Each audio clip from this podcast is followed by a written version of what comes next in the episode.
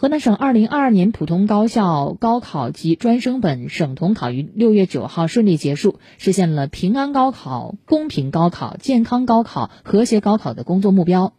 从六月十号开始，河南省普通高考将全面进入到评卷及志愿填报阶段。全省教育招考部门将持续为广大考生提供政策咨询、成绩查询和志愿填报等服务。六月二十五号，考生可以通过河南省教育厅网站、河南省教育考试院网站、河南招生考试信息网和河南省普通高校招生考试